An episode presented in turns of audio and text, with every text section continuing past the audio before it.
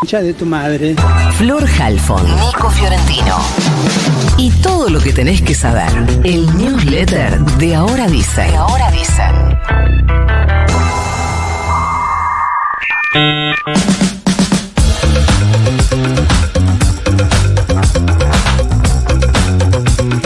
A dos días del ataque lanzado por Hamas, Israel anunció que va retomando el control de las comunidades del sur, pero dice que sigue habiendo milicias.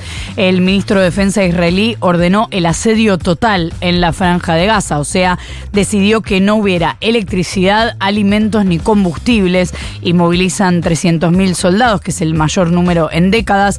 Por lo menos 900 israelíes y 687 palestinos murieron hasta ahora, por lo que se ha informado de manera oficial.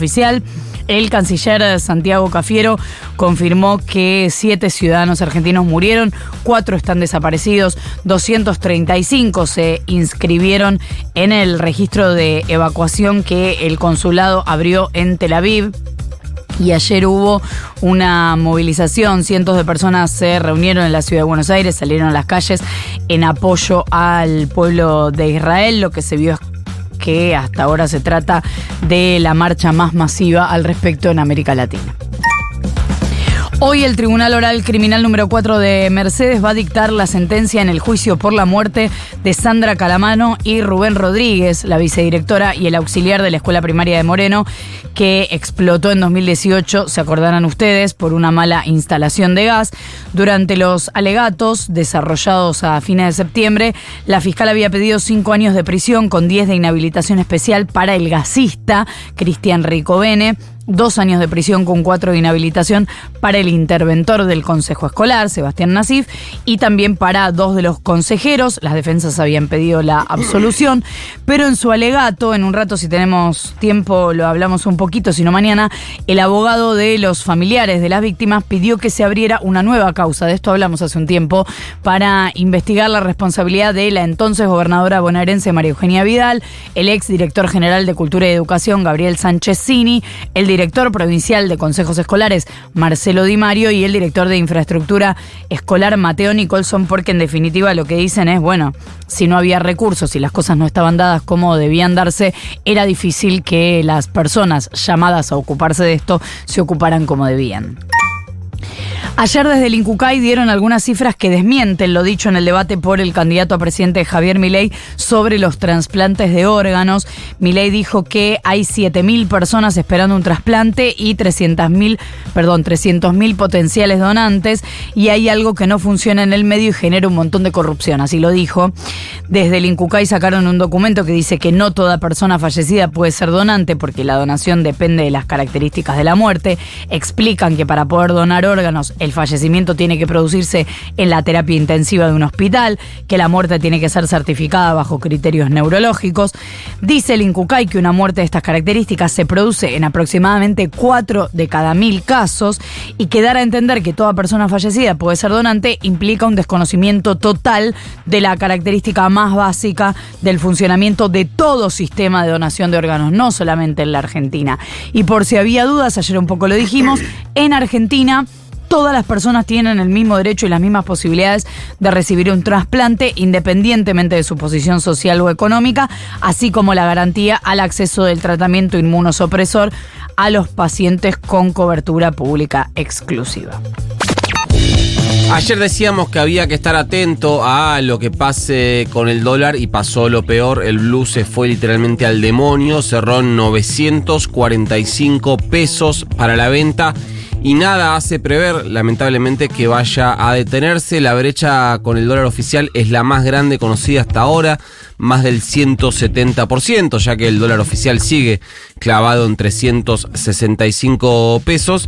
También el gobierno empieza a dar sus propias señales, ya que el dólar en el que interviene el Banco Central, que es el dólar MEP, también siguió subiendo, cerró a 839, mientras que el contado con liquidación que usan las empresas para dolarizarse quedó en 882.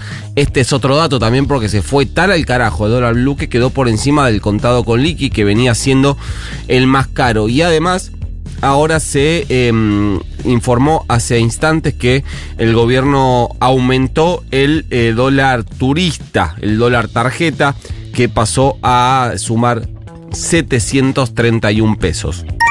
Quien viene jugando muy responsablemente a alentar la corrida es Milei, ya lo hace sin ningún tipo de timidez, casi buscando que se desate una hiperinflación. Es eh, del mismo autor de Cuanto más alto el dólar, más fácil dolarizar.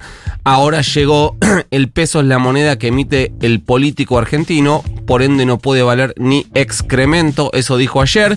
Esto fue cuando le preguntaron qué recomendaría a los ahorristas a quienes se les vencen los plazos fijos. Es decir, para que se entienda, el candidato más votado en las PASO alienta, viene alentando el desarme del ahorro en pesos en bancos y estimulando la dolarización de esos ahorros. ¿Y qué es lo que está pasando? Bueno, efectivamente eso, hay eh, un cada vez más alto desarme de plazos fijos en los bancos, lo que pone un montón de pesos en la calle que se mudan mecánicamente al dólar blue. Milei dijo en la misma nota que consigue rápido, que una vez siendo presidente dijo consigue rápido 30 mil millones de dólares para rescatar la base de pesos, lo cual acá se produce otro problema, que es de dónde va a sacar esa guita, a cambio de qué y por qué se la darían. También dijo, esto es insólito, realmente es insólito y realmente es insólito que esto medio pase desapercibido también dijo que con esa movida van a volar los bonos, es decir, van a ganar los bancos. Lo que está diciendo Milei es que em, va a sacar una ronda de bonos en dólares y que quien apueste a eso va a ganar el 100%, es decir, el 100% en dólares. Una ganancia o sea, salvo que te dediques al narcotráfico o a la venta de armas, no, es absolutamente inviable una ganancia en dólares del 100%, no hay inversión en el mundo que pueda eh, reportar una ganancia del 100% en dólares. Y lo dijo, ¿eh? Lo dice muy em, libremente.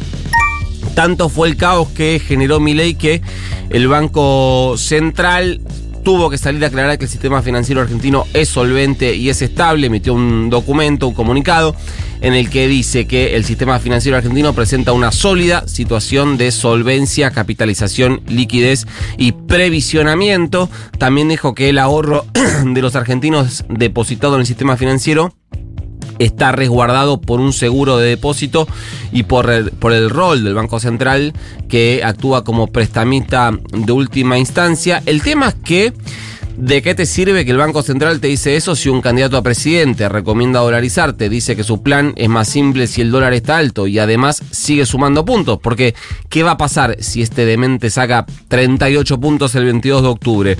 Eh, ni siquiera digo si gana en primera vuelta. A todo esto también hay que decir otra cosa. Y es que, eh, si bien mi ley alienta el desarme de plazos fijos y la dolarización de ahorros como un gran irresponsable, que es lo que es, también es cierto que venía pasando desde antes, es decir, el proceso de desarme de plazos fijos, el proceso de dolarización de ahorro, del ahorro, viene pasando desde algunos días em, previos. En realidad viene pasando muy lentamente hace ya eh, algunas semanas, por lo cual también ahí hay otro eh, mensaje a atender. Por último, hoy hay una sesión muy importante en la Cámara de Diputados. El temario tiene em, varios temas, entre ellos la ley de alquileres, por la que el Frente de Todos y Juntos por el Cambio van a eh, pujar voto a voto por ver qué dictamen se impone. También se prevé darle media sanción al proyecto de compra sin IVA, este proyecto de eh, masa para dejar por ley lo que ahora es una devolución de IVA aplicada por decreto. También están en lista la creación de tres nuevas universidades y el proyecto para la promoción del GNL, del gas natural licuado. Ahora, el tema es que haya quórum. Ayer la presidenta de la Cámara de Diputados, Cecilia Moró, planteó dudas sobre el quórum para poder sesionar. Presuntamente, Juntos por el Cambio no va a bajar a dar el quórum hasta tanto el Frente de Todos no garantice su número. Esto es, eh, incluso aunque se ponga en discusión la ley de alquileres que ellos mismos quisieron modificar. Yo creo que sesión va eh, a terminar habiendo porque algunos bloques intermedios van a terminar prestando quórum, pero no lo puedo asegurar y tampoco puedo asegurar que estén los votos para eh, modificar la ley de alquileres como eh, salió del Senado. va a estar muy difícil la jornada. Mandemos el newsletter y vamos viendo, che.